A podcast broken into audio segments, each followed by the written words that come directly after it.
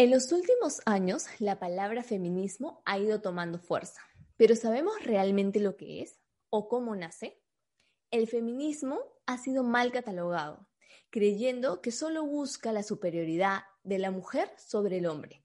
Sin embargo, el feminismo lo único que busca es la igualdad entre hombres y mujeres. Si quieres aprender un poco más de este tema, te invito a que escuches o veas este episodio. Somos las chicas del podcast y estamos aquí porque queremos conversar. Sí, conversar de todo aquello que puede que no se hable tanto. Sexualidad, maternidad, amor, desamor y más. Te invitamos a acompañarnos en este espacio de conversa y buena onda. Soy Lu y yo Consuelo y nosotras somos las chicas del podcast. Y te invitamos a escucharnos en cada episodio. Hola, ¿qué tal todos? ¿Cómo están? Bienvenidos a un episodio más de Las Chicas del Podcast. Hoy, como siempre, tenemos un tema que nos interesa mucho a Lu y a mí, pero que también hemos recibido dudas sobre este tema, así que por eso lo estamos haciendo. Y para conversar sobre este tema tenemos a una gran invitada, ¿no es cierto, Lu? ¿Cómo estás? Sí, Conce, bien. Hoy día tenemos, vamos a hablar, chicos, un poco del feminismo. Así que nos interesa, creo que es un tema eh, bastante eh, sonado, digamos, pero algunas veces confundimos, he escuchado muchas opiniones, ¿no? Sobre, eh, transversamos esa palabra, no sabemos muy bien cómo, cómo explicarlas o por qué luchar por un feminismo. Y ahí tenemos varias dudas, nos ha llegado varias dudas, ¿no? Entonces, como que creemos importante abordarlo aquí en, las chicas del podcast. Y para eso, ¿quién es nuestra invitada? Nuestra invitada es Alessandra Ale Otasi. Ella es comunicadora audiovisual de profesión, tiene experiencia en redacción creativa, social media, pero es la creadora sobre todo de la mujer al borde. Creo que no necesita más presentación. Ella es la mujer al borde, espacio donde crea y comparte contenido sobre amor propio, feminismo y muchas otras cosas. Así que le damos la bienvenida a Ale. ¿Cómo estás? Muchas gracias por estar aquí acompañándonos en este episodio.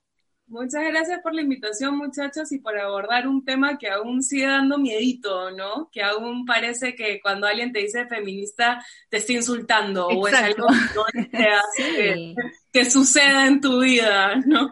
Sí, exacto. Es un tema bien amplio además, ¿no? Porque creo que tiene como que muchas aristas, así que hoy, bueno, vamos a tratar de repente de, de ver las más importantes o de las que existen más dudas creo que una de las primeras cosas quizás que nos ayuda a todos para entender es, bueno, hay muchas definiciones, ¿no? Y hay muchos tipos de feminismos, eh, porque han habido muchas olas durante la historia de, de, de, de, mujeres feministas y activistas que han buscado y han logrado muchos cambios. Y eso, seguramente de eso vamos a hablar, ¿no? De, de los beneficios que tenemos hoy por hoy nosotras las mujeres, gracias a otras mujeres que lucharon por por nuestros derechos, ¿no? Lo que hoy consideramos derechos, cuando antes no los teníamos. Y por antes me refiero a no hace tampoco, ¿no? Em, a ver, ¿qué pasa? ¿Cuál es el mayor, creo que, error o idea? Es que cuando pensamos feminismo,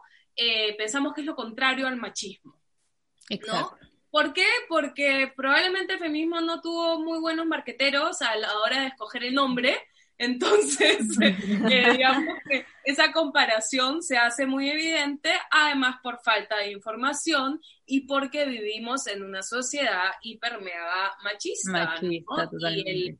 Y el, tratar de, de, y el machismo y una sociedad patriarcal lo que hace es mantener a la mujer en una estructura de opresión, ¿no? es decir, en verse como menor a, y eso, aunque no lo crean, aunque digan, ay, pero ya no es así, lo seguimos viviendo diariamente a través de comentarios, a través de micromachismos, a través de actitudes, a través de estereotipos. Las mujeres son más sensibles, ¿no? Son más calladitas, los hombres son más fuertes, eh, son líderes, ¿no? Las mujeres como menstruan son muy histéricas y no pueden tener puestos de, decisión ni estar en política, ¿no? Porque qué miedo. Mil estereotipos hay. Mil y un estereotipos que siguen perpetuando, es decir, que siguen generando esta idea de que el hombre es mejor o más fuerte o superior por algún por los motivos que a través de la historia estos cuentos que nos han contado a través de la historia no se han seguido se han seguido contando ¿Cuál es la diferencia entre el machismo y el feminismo? Es muy simple. El machismo es una ideología en la cual se crea el hombre eh, superior a la mujer, ¿no? Y esto lleva a misoginia, es decir, un odio hacia las mujeres, y lleva hacia violencia de género en todas sus, el, abanico de, de violencias que no es algo ajeno en lo más mínimo, que todas creo que las que estamos acá conectadas y las que están escuchando han pasado por algún momento algún tipo de violencia, sea violencia callejera, sea violencia psicológica, en fin, eh, sea bullying, sea violencia física, ¿no? Eh, eh, las encontramos, podemos encontrar cada mujer, creo que latinoamericana y peruana, tiene una historia alrededor de la violencia. De la violencia. ¿no? ¿Cuál es la diferencia del feminismo? Pues el feminismo no es como por mucho tiempo se creyó e incluso yo entro de ese saco no de creencias porque es lo que te decían, ¿no? Eh, o era el peor insulto, como les comentaba, el que te piensen como una feminista. Bueno, el feminismo lo que es una ideología y una metodología de trabajo, básicamente, que busca la igualdad de oportunidades y derechos para todos. Es decir, para hombres, para mujeres, para mujeres trans, para hombres trans, para personas no binarias, para todos. ¿Cómo? A través del empoderamiento colectivo de las mujeres. Correcto, sí, lo que tú dices es bastante interesante y chévere que lo, que lo hayas eh, eh, diferenciado, porque en verdad muchos no sabíamos, ¿no? ¿Cuál es la diferencia? Y de hecho muchos piensan que el feminismo es el contrario, el, opuesto al machismo, ¿no? Pero acá, y cuéntanos, Ale, por ejemplo, eh, y una, una cosita que quería también decir era que tú dijiste que eh, la sociedad es machista y tanto sociedad, tanto hombres como mujeres, porque nosotras mismas nos saboteamos, ¿no? Entonces, eso también es como que, hay que cambiar de chip, pero bueno, vamos a ver si con esto igual contribuimos a la sociedad para seguir haciéndolo. Y eh, iba mi pregunta, ¿dónde nace, no? ¿Dónde nace ese, este, bueno, término o ese movimiento feminista? ¿Dónde nace? Pues la primera ola del feminismo, si queremos hablar un poco de historia del feminismo. Yo no soy ninguna erudita, ¿no? Pero más o menos les voy a contar eh, en líneas generales cómo es que nace. Nace con las sufragistas en Europa, ¿no? Las mujeres que estaban buscando el derecho al voto. Al voto. ¿Por qué? Porque antes se creía, a ver, nosotras venimos de una historia en el cual básicamente nos entregaban cual ganado y para y nos casaban, ¿no? Y nos casaban incluso con una dote, es decir, tu papá le pagaba a, esa persona para... Que contigo, ¿no? Exacto, con que, sí, básicamente ya, tú haces cargo de ella, ¿no? Y, incluso si es que tú eras una persona muy adinerada, al momento de casarte perdías toda esa fortuna e iba directamente a tu marido. Entonces, independencia ninguna. Y en ese sentido, es nuevamente, estamos hablando de muchas historias. Las sociedades se crean a través de historias. O sea, no, no son verdades muchas veces, así como si vemos las religiones, son historias, ¿no? Se leído la Biblia, se leído el Corán, son muchas historias. Este, historias que se repiten, que se repiten, que se repiten y se creen como una verdad. Entonces, parte de las historias era que la mujer, ¿no? Naturalmente es más afín a la casa, a la crianza, y ese es su rol. Mientras que el hombre es el hombre proveedor, el que sale, el que trabaja, y el que, en el caso de, la primera oleada de, de, feministas, era el que tenía el privilegio a la educación, que tenía el privilegio al trabajo, que tenía el privilegio a las decisiones políticas. ¿Qué pasa? Que se creía que era suficiente con que el hombre de la casa, el patriarca, por eso es que hablamos de patriarcado, ¿no? El patriarca se eh, votara y ese voto era eh, representaba a todo su núcleo familiar. ¿no? Entonces, yo voto, pero también voto por mi esposa, porque lo que a mí me conviene, le conviene a mi esposa. Mi esposa depende de mí, ¿no? Básicamente. Aparecen estas mujeres, Wollstonecraft, si no me equivoco, es una de ellas. Em, En fin, ahorita no les voy a poder nombrar feministas, pero la primera ola de feminismo, así viendo un poco en historia, es la que dice queremos el derecho al voto. de, de, Europa se pasa a Estados Unidos y de Estados Unidos pasa a Latinoamérica. Y esto son cambios que se ven hasta el día de hoy. O sea, siempre los cambios más grandes por lo general inician en las sociedades, digamos, más avanzadas, más desarrolladas, intelectualmente más igualitarias, aunque no se crean, en Europa hay, tanto machismo como, como acá, ¿no? La segunda ola de feminismo, que viene en los 60s y los 70s, lo que busca es em, sacar a la mujer del ámbito doméstico y que la mujer que ya podía votar también pudiese estudiar, ahí está Hugo, y también pudiese trabajar, ¿no? Uno de los grandes, digamos, acá eh, momentos del feminismo de la segunda ola es en donde se, se introduce el término de feminismo interseccional, que es el que yo creo que es la vía eh, que, que, por el cual yo, el tipo de feminismo que yo practico. ¿Qué pasa?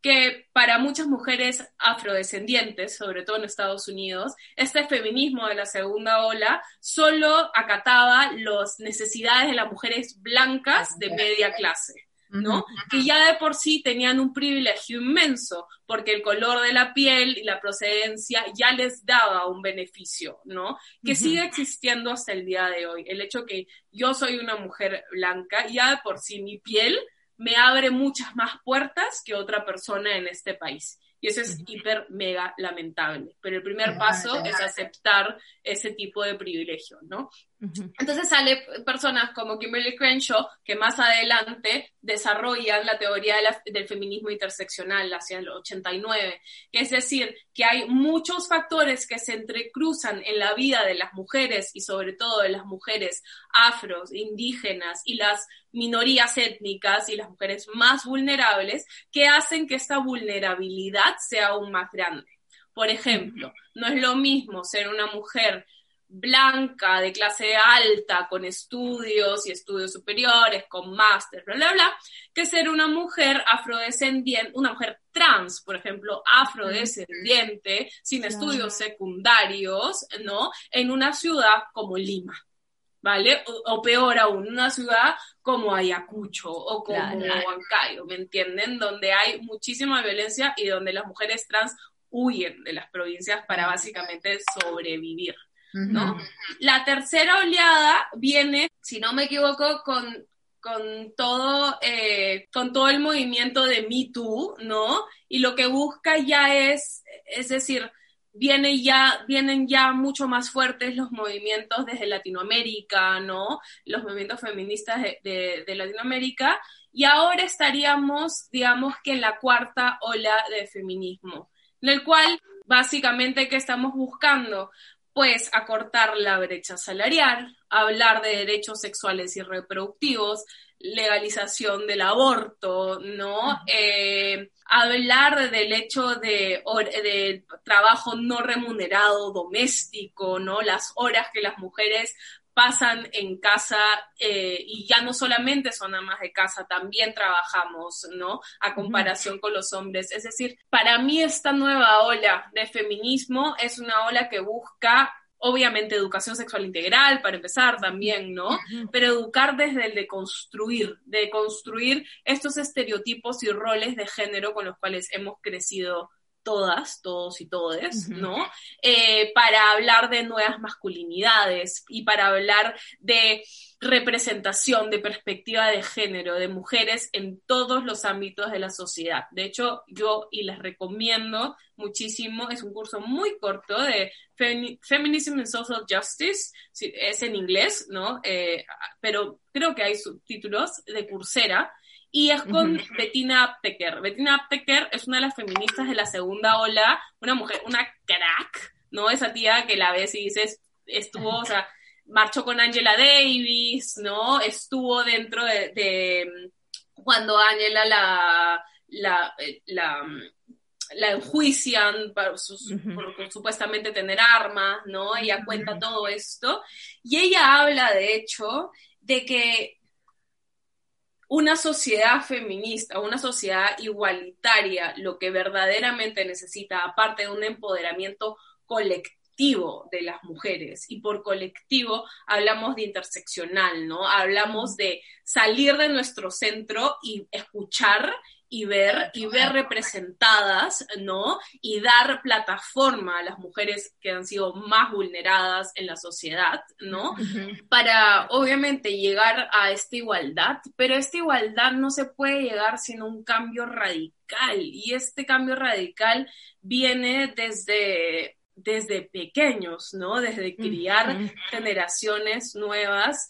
Eh, con, la idea de que no hay una diferencia de género, ¿no? ¿Hay una diferencia biológica?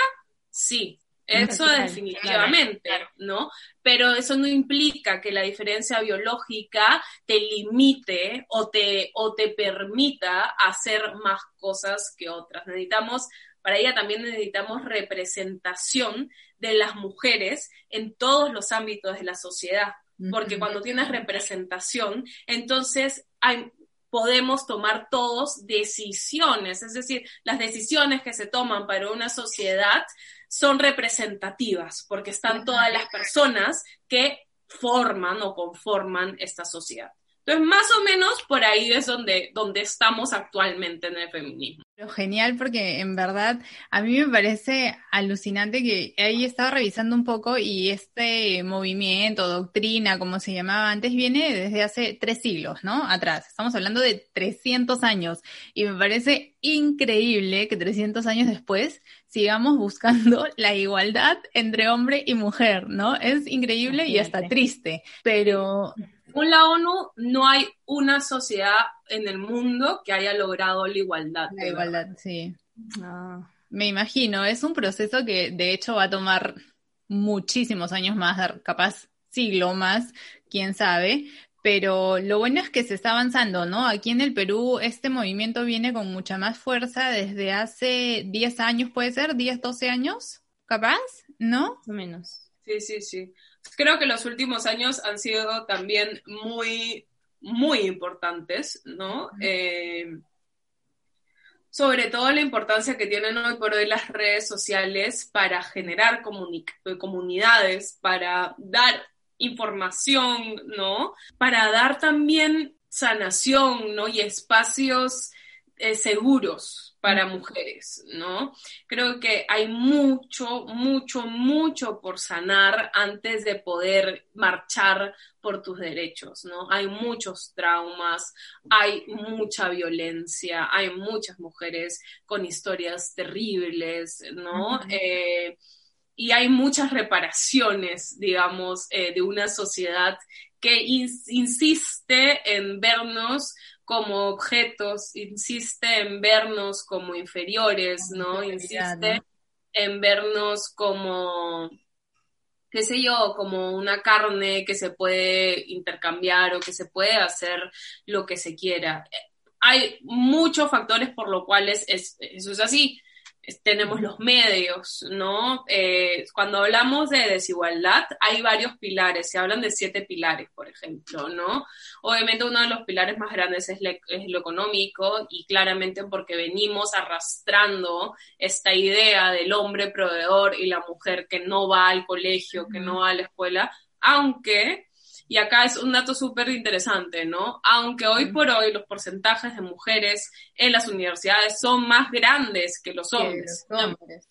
Sin embargo, si es que comparamos eh, empleo, hay más empleo para, no es que haya más empleo para hombres, sino hay más hombres empleados. ¿Por qué? Porque hay carreras técnicas por las cuales las mujeres, digamos, no entran también por estas barreras de género, ¿no? Como han visto una mujer gafitera, han visto una mujer electricista, ¿no? Una mujer obrera. Y no digo que no es algo que no podamos hacer, sino es algo que en definitiva nosotras hemos, venimos de tener que mostrar que podemos hacerlo y demostrarle al mundo que podemos hacerlo, ¿no? Y demostrarle al mundo significa tener un diploma e ir a la universidad, cosa que probablemente nuestra madre no hizo, que nuestra abuela no hizo, ¿no? Entonces, para muchas mujeres son las primeras generaciones que se están graduando, ¿no? Que están teniendo trabajos, este,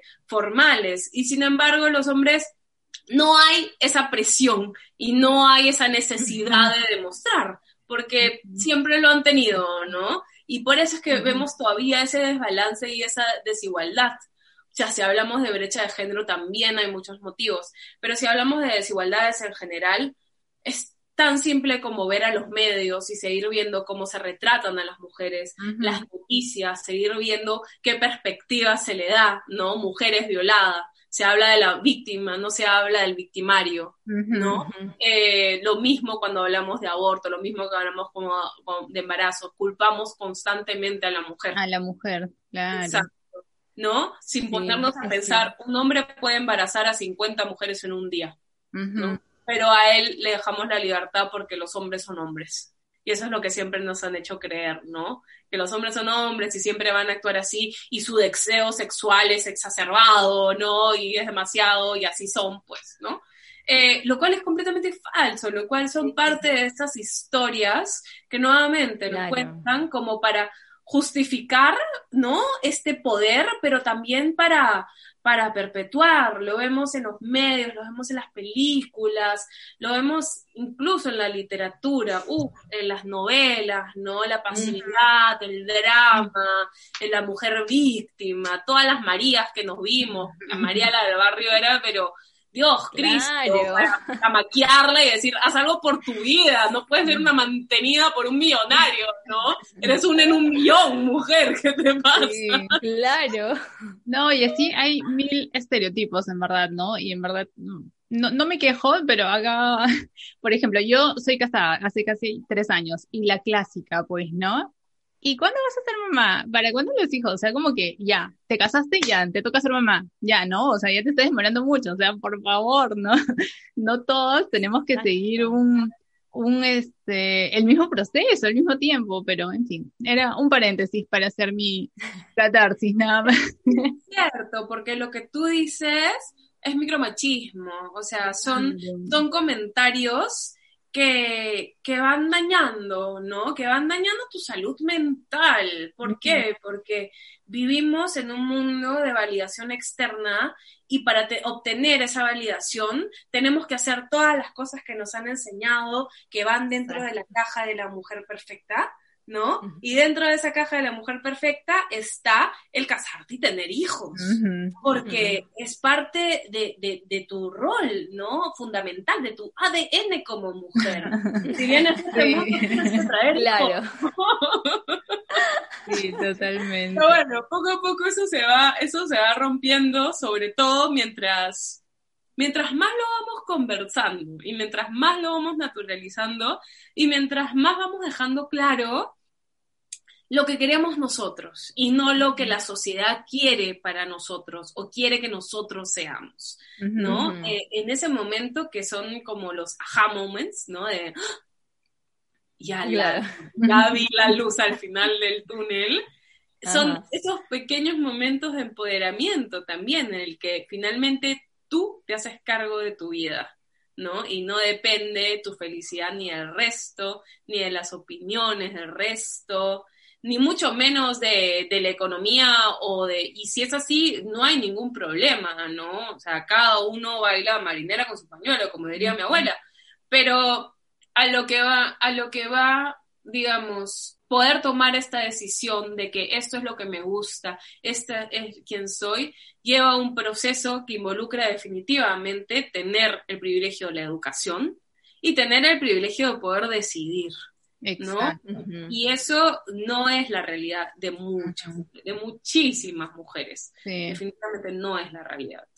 Sí, creo que parte de también eh, una de las cosas que decías, o sea, parte de llegar también cada vez a más o tratar de salir adelante con este tema del feminismo es también difundiendo, ¿no? O sea, como tú dices, a través de redes sociales, Pero bueno, yo también pienso que ese chip, por ejemplo, de los medios, oh, su madre, a mí eso me da un poco de cólera, pero bueno, es como un tema aparte, pero quería rescatar también lo que dijiste sobre las escuelas, ¿no? O bueno, de chicos, ¿no? Mencionaste lo de chicos, pero yo sí pienso que eso nos deberían eh, normalizar en las escuelas, en la familia, porque todo nace de ahí, ¿no? Porque a mí también me parece como que los chistes, ¿no? Que se hacen en familia, que se hacen en las escuelas. Se normalizan. se, normalizan, exacto. Y eso es lo que nos da un poco de, de, rabia, ¿no? Ya nosotras que de repente estamos coincidiendo en esta ideología, pero ¿cuántas no? Pues, ¿no? ¿Cuántas ya las tienen normalizadas y, escucha, ahí tenemos que, que cavar bien y difundir más, ¿no?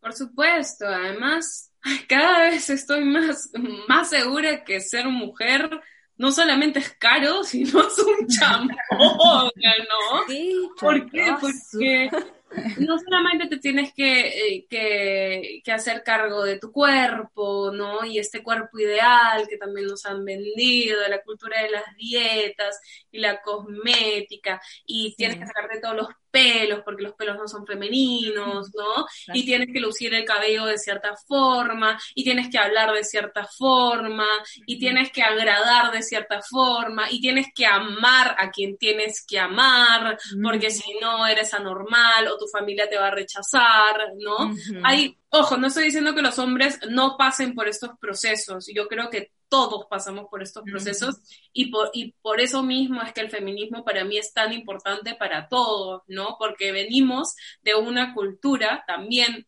parte de entender la violencia, es porque a los niños les dicen que no puedes llorar, que llorar no es de hombres, que no muestres tus emociones, ¿no? No seas maricón, no seas mujercita. Y a, partir de estas ideas, eh, de su, de su propia construcción de identidad, un hombre se hace hombre porque no llora, porque no es una mujer y porque no es homosexual, ¿no? Todo su identidad va hacia un contraste continuo, es decir, yo soy porque no soy. ¿Y en qué momento eres? ¿O qué eres? Porque puede ser fuerte también, pero hay mujeres muy fuertes. Y puede ser súper racional, pero hay mujeres súper racionales, ¿no? es, es, nos han quitado mucho el ser por el saber y por el hacer, ¿ya? Y en, esta, y en esta crianza, y en esta crianza machista, porque no, no, hay otra forma de verlo más que es esta estructura machista que que nuevamente que se genera y vive a raíz de estereotipos y roles de géneros. ¿A qué me refiero con estereotipos? Estereotipos son estas ideas, los hombres no lloran, las mujeres son más sensibles, ¿no? Y roles de género, el hombre es el que tiene que trabajar y encargarse de la casa, el que tiene que pagar en la primera cita, el que el, qué sé yo, el que tiene que pedir la mano en matrimonio, ¿no? Y la mujer, la mujer instintivamente tiene que ser una buena madre o que le tiene que gustar la maternidad, es la que se encarga de la casa, ¿no? Es la que apaña y la que sostiene, es la que está a, favor o al deseo sexual de su pareja, ¿no? Eh, que hoy ya no funcionan porque no reflejan la realidad de quiénes somos y de pronto te ves haciendo una pantomima de algo del cual no crees. No, exacto. Claro, pero hay muy poca gente que tiene también el tiempo de detenerse y decir, oye, pero esto como que, ¿en qué momento no me funciona, no? Pero de pronto tienes comentarios como, qué suerte, te ayuda en tu casa tu marido, ¿no? ¿No? Y lava los platos, uy, no te ganaste la lotería. Claro, y yo vengo de un matriarcado de puras mujeres, entonces yo nunca pude tener esas comparaciones de cómo trataban a un hombre y cómo trataban a una mujer, pero bastaba con mis amigas que me dijeran, a mi, mi abuela hacía que yo le sirviera a mi hermano, ¿no? Y hasta que todos los hombres estuviesen servidos, no nos sentábamos en la mesa. Y una vez que terminábamos todos, yo era la que recogía los platos de los chicos, ¿no? Entonces, Claro, por más de que esté bien o esté mal, está O sea, sigue estando presente esa realidad, esos aspectos. Y luego lo vemos en, en nada, en que lo perpetuamos todo el rato de distintas formas, incluso con nuestros hijos, ¿no?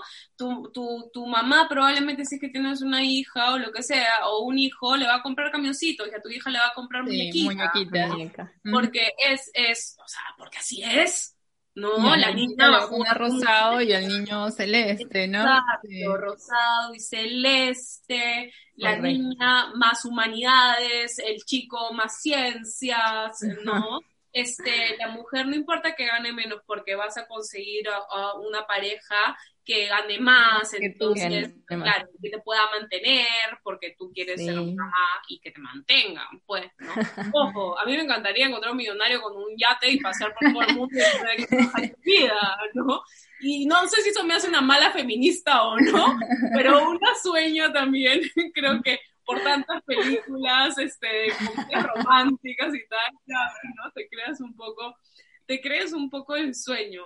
Pero lo que voy es que todos, todos, por decirlo de buena forma, todos estamos cagados por la sociedad machista que nos ha criado, ¿no? Y lo peor de todo es que la realidad es esta, para que encontremos verdadera igualdad y verdadero feminismo, necesitamos aliados hombres. Pero que un hombre se alíe al feminismo implica no solamente reconocer su privilegio como hombre, ¿no? Y el poder que básicamente se lo han dado así en bandeja, sin que él haga nada, ¿no?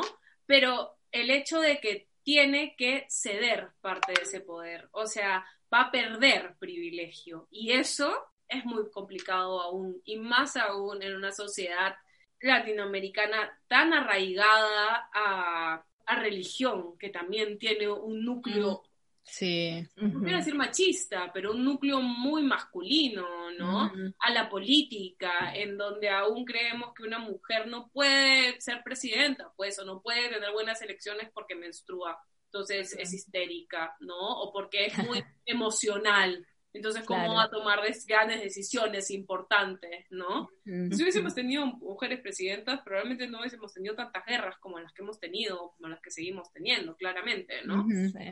Entonces, hay varios factores, pero esto yo sí lo veía en, un video y es muy esclarecedor, ¿no? O sea, el momento en que, en que un hombre dice, sí, necesitamos igualdad, es el momento en que él tiene que empezar a perder privilegio para dar paso a, mujeres, ¿no? Para dar paso a tener representación, como lo que decíamos antes, representación de todas las mujeres en todos los ámbitos de la sociedad. Y por todas me refiero a, todas las, a toda la pirámide, digamos, si es que lo queremos ver de una forma, de mujeres, ¿no? Desde las más vulnerables, sobre todo las más vulnerables, porque esas son las que por siglos han sido calladas y han sido oprimidas. Y de hecho, cuando estaba haciendo el libro que sacó Julio, ¿no? Investigando acerca de, feminismo, ¿no? Eh, para las, hay varias feministas indígenas que dicen vivir bajo dos patriarcados. Es decir, el primero que lo trae la colonización, ¿no? Y los españoles y la colonia y toda la extracción cultural, económica, este, y la esclavización, básicamente, pues, bajo la cual seguimos de cierta forma viviendo encaletados, ¿no? Y luego la propia de su núcleo familiar, ¿no? Porque así tuvieron como esta opresión de clase, ¿no? Eh, con la colonia, pero dentro de su núcleo también es el hombre, el patriarca, y, es donde vemos más casos de violencia, ¿no? Eh, y sobre todo desinformación y sobre todo de hoy por hoy el analfabetismo ya no es tan tan tan grande como cifra, pero sí de de niños que aún no tienen, no llegan al colegio, ¿no? Y en esta cuarentena hemos visto, eh, claro, es que siempre nos olvidamos que Lima no es Perú, ¿no? Entonces, hay mucho más. que hay un país entero con necesidades que ningún gobierno suple, por lo general a causa de corrupción y a causa de todas las causas que ya sabemos, ¿no? Todos, sí. Pero todos. Pero el simple hecho de que hagas clases virtuales, ¿no? Eh, o a través de la tele, teniendo aún zonas en donde no hay internet, donde no hay televisión, ¿no? Eh, dice mucho de las carencias inmensas y las brechas inmensas que hay en educación entre niños de distintas clases socioeconómicas. Sí, bueno, de las cosas que, que, mencionabas, una de las que rescato definitivamente o en las que confío es en nuestra generación, realmente. Yo creo que nuestra generación está ahora justamente debido a la tecnología que claramente no es la misma aquí que en, al interior del país, pero igual está mucho más informada o al menos trata de estar más involucrada. ¿No? Al menos trata, está más pendiente de lo que nos corresponde, ¿no? De lo que está mal, de lo que está bien, de lo que está mal. Entonces yo sí confío mucho en nuestra generación y bueno, ojalá que esta generación, si los que llegan a, a tener hijos, ¿no? Formen a, niños con este nuevo pensamiento, con esta idea realmente de que no hay mejor o peor, ¿no? Eh, no, el hombre no es mejor que la mujer o viceversa, ¿no? Sí, es cierto. También, o sea, criar eh, siendo antirracista, ¿no? Eh, sí, eso es igual. cosas que se enseñan. Los niños no nacen con nociones de, de, o sea, de piel, de etnias, de nada, ni de, de, repente sí, pues chato, alto. Esas son cosas que, que nosotros les metemos en la cabeza, la sociedad les mete en la cabeza, a punta de repetición, a punta de no verse representado en una revista y pensar y llegar a pensar de que yo soy feo, porque no, o fea, o, o, mi piel es mala, o es fea, porque no la veo, y no la veo como esta imagen de, belleza, ¿no? Esto está cambiando, está cambiando yo creo que a pasos bastante grandes y bastante importantes. Nuevamente, creo que las redes tienen un rol muy, muy, muy chévere, ¿no? En cuanto a dar información, pero también hay un arma de doble filo y, y es el hecho de que, claro, se cree que hay como que esta comunidad activista, pero a la hora de la hora de tomar las calles o de verdad tener actos sororos, no siempre se ven, ¿no? Entonces, creo que hay que tener muy claro eh, que lo que vemos en las redes no siempre es real, ¿no? Claramente.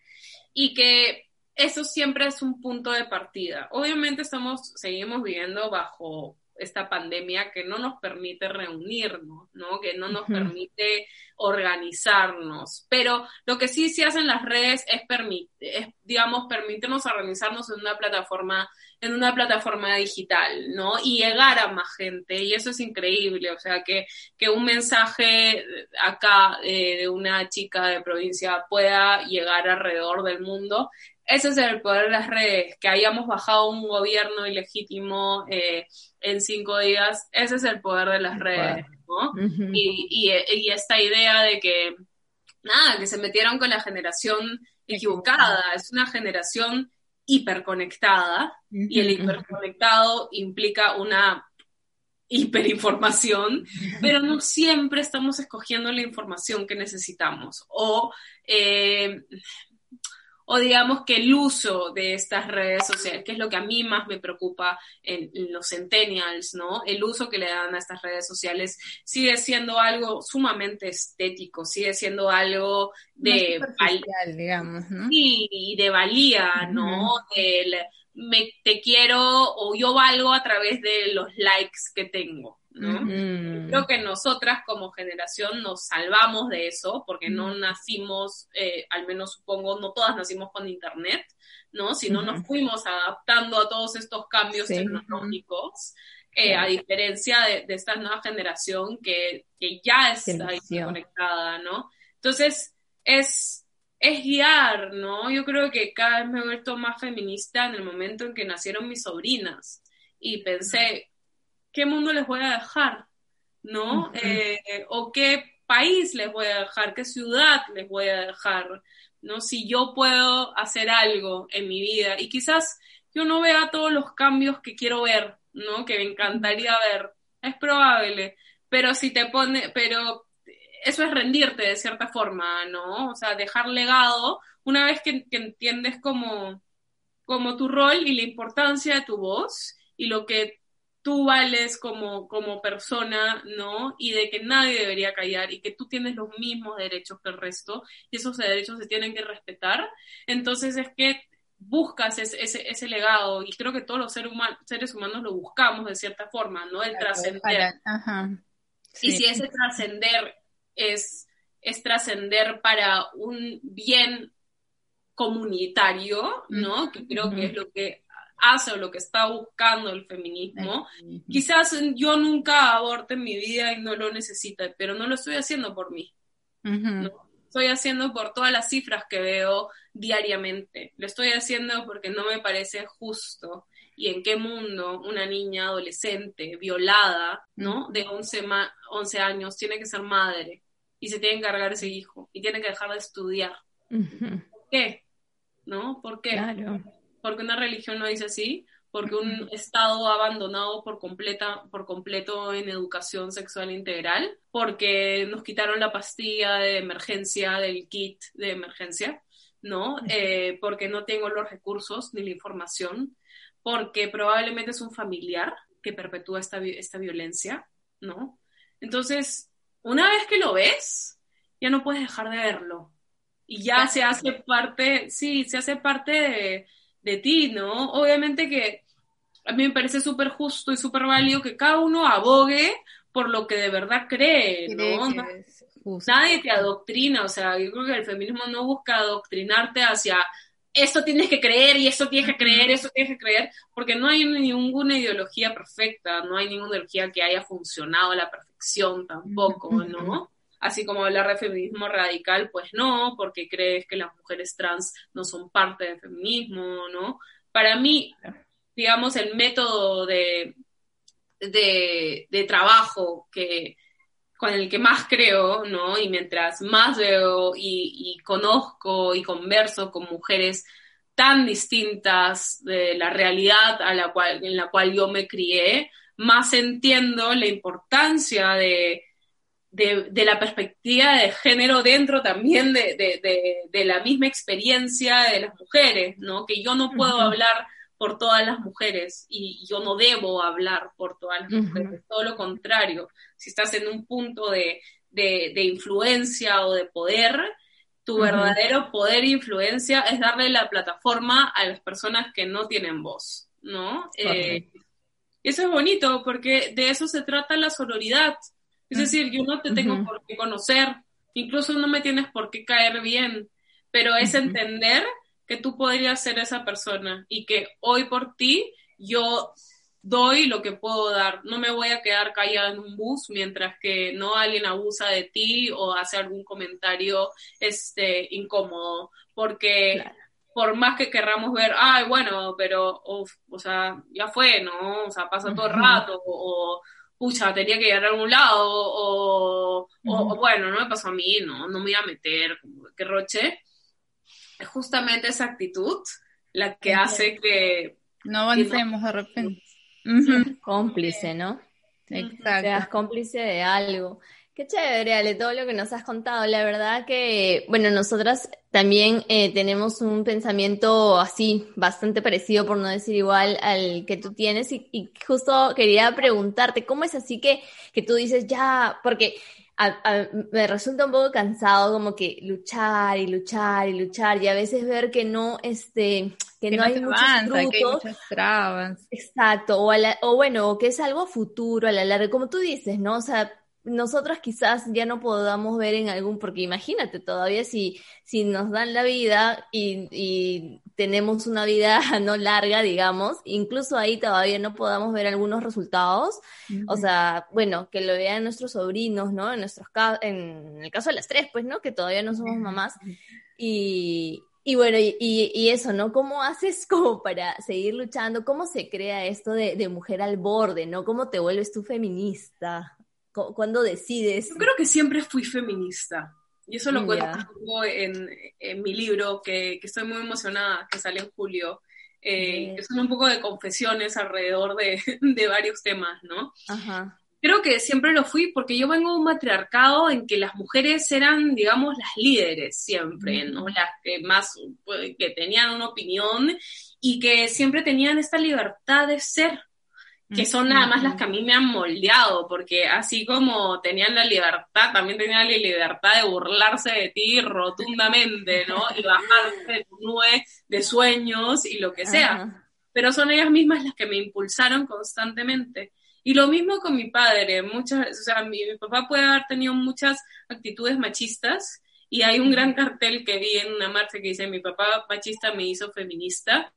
Mm. Y, y, es cierto, pero así como su machismo era muy fácil de, de ignorar. Además que yo soy la última y básicamente la última de tres mujeres. Es como ya críate sola, ¿no? Eh, siempre, me dieron, siempre me dieron esa libertad. Entonces yo, yo he crecido con, con mucha libertad. Y cuando viene esa libertad, ojo, que libertad hasta cierto punto, o sea, mi viejo era el que se metía en las discotecas para sacarme de los pelos, ¿no? Yo me quería matar, ¿no? No me daba permiso para nada, yo quería matar, ¿no? una vez que ya entré a la universidad, digamos que ya fue más lax el tema y, encontré otro, otro rumbo, ¿no? Siempre pensé distinto, siempre me cuestioné por qué yo no puedo jugar al fútbol, por qué este, no puedo llevar el pelo corto, ¿no? Si me gusta, por qué si lo llevo me dicen que soy machona o que soy lesbiana, ¿no?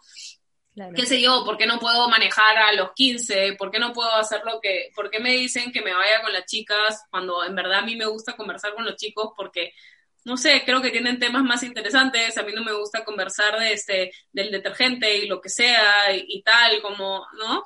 Eh, ah, siempre tuve un lado masculino bien, bien desarrollado, al mismo que el femenino, podía ser uh coqueta, pero mandarte o hablar de forma súper grosera, cosa que las chicas no hacen, ¿no? Pero cuando me fui a Barcelona a vivir en el 2014, eh, y empezó, yo ya tenía Instagram, me acuerdo, pero era un Instagram muy personal, ¿no? Y, ya venía con un cambio personal digamos, en este camino de, de, amor propio y de desarrollar mi autoestima, pero sobre todo de desarrollar mi identidad. Es decir, ¿quién soy verdaderamente? ¿Esto soy yo o esto es un cuento que me han contado y pues que yo lo he creído y lo he adaptado a, mi vida? Y no solamente quién soy, sino qué quiero para mi vida. ¿Quiero todo esto que me dicen que debería querer? ¿O quiero jugar bajo mis propias reglas y ver si es que puedo jugar bajo mis propias reglas? Y para eso yo necesité salir un rato de esta ciudad, ¿no? Me tenía muy ofuscada, me fui muy molesta con Lima, de hecho, me fui harta de, de, de la pituquería y de los viejos lesbianos y de, y de esta ciudad que nunca cambiaba, nunca cambiaba, nunca cambiaba, siempre era igual, y de que siempre todo el mundo está metido en tu vida, ¿no? Y que todos tienen que opinar, y que tienes que ser así, y así, y así, y así, y Alessandra, ¿por qué no usas sostén? ¿Y qué te pasa? ¿Y qué va a decir la gente? Bla, bla. Era como, estoy harta. Me voy y no regreso. Adiós, Lima, chao, ¿no? Además de que claro, yo estaba en un momento de soltería y dije, bueno, quiero sexo casual, que hoy en día ya a nadie le importa, ¿no? Pero hace cinco años era como que, ¡Ah! ¿qué va a decir la gente? vamos a esperar, ¿no? Si tú no, digas, no la hago, no la hago, no la hago, no la hago. Y, y nada, y lo que te da una ciudad nueva que no necesitabas irte al otro lado del mundo. Me podía haber ido a Huacho o a Huancayo o claro. sea, y, hubiese sido lo mismo, porque me dio el anonimato. y yo necesitaba para empezar a, a, descascarar justamente todos estos estereotipos y todos estos roles que, que a mí no me funcionaban, ¿no? Y, y, era muy duro al comienzo responder, ¿y tú quién eres? Y yo, soy? soy, ¿no? Este, soy, soy esta persona con este apodo, ¿no? Que, que hacía tal y tal y tal, o que iba a ciertos sitios, o soy esta nueva persona que, que quiere darse la libertad de explorar, de querer, de amar, ¿no? De cagarla mil y un veces, pero sin el miedo de, uy, ya la cagaste y, este es tu debacle social, ¿no? Claro. Eh, y así, más o menos, hacia, en, yo abro La Mujer al Borde en el 2018, cuando ya en el 2017 empezaron los stories por Instagram. Yo hice mm. eh, dos masters, uno de ellos de marketing digital, entonces dije, ¡Ah! qué gran plataforma de laboratorio de contenido que claro. Yo hago contenido, ¿no? Y además estrategias para otras marcas y tal. Este, y eso es lo que a mí me encanta. Como, como creativa, eso es lo que a mí me encanta. Trabajaba en un trabajo que no me gustaba, pero que me dio muchísimas oportunidades y viaje. No, fue, fue, fue muy, muy, muy, importante, digamos, ese trabajo en mi vida. Y, y empezaron los stories. Y empecé a ver, porque claramente siempre estábamos, pues, empecé a ver sentada en el water, ¿no? Donde uno suele usar más tiempo.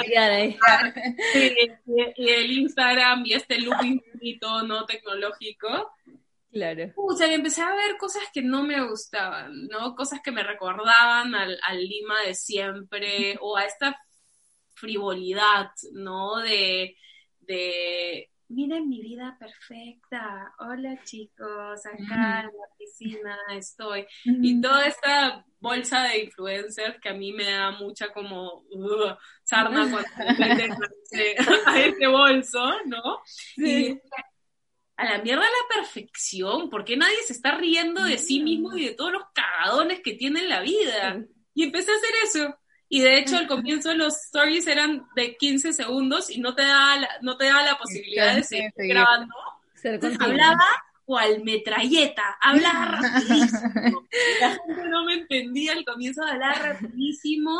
Y una cosa llevó a la otra, después empecé a hablar en rima y me di cuenta que mi mensaje, que sin quererlo, estaba hablando de empoderamiento, ¿no? Estaba hablando de esta libertad, estaba hablando de esta independencia, tanto económica como emocional, estaba hablando de viajar sola, ¿no? De, vivir lo que querías vivir, de que no te importe lo que digan los demás, estaba hablando de que que tu cuerpo no es algo que tienes que respetar y no algo que tienes que comparar, estaba hablando de, de todas las cosas que sentía que necesitaba yo hablar en un comienzo. O sea, era, fue, mi diario y mi catarsis personal. Claro. ¿Saben qué me pone al borde?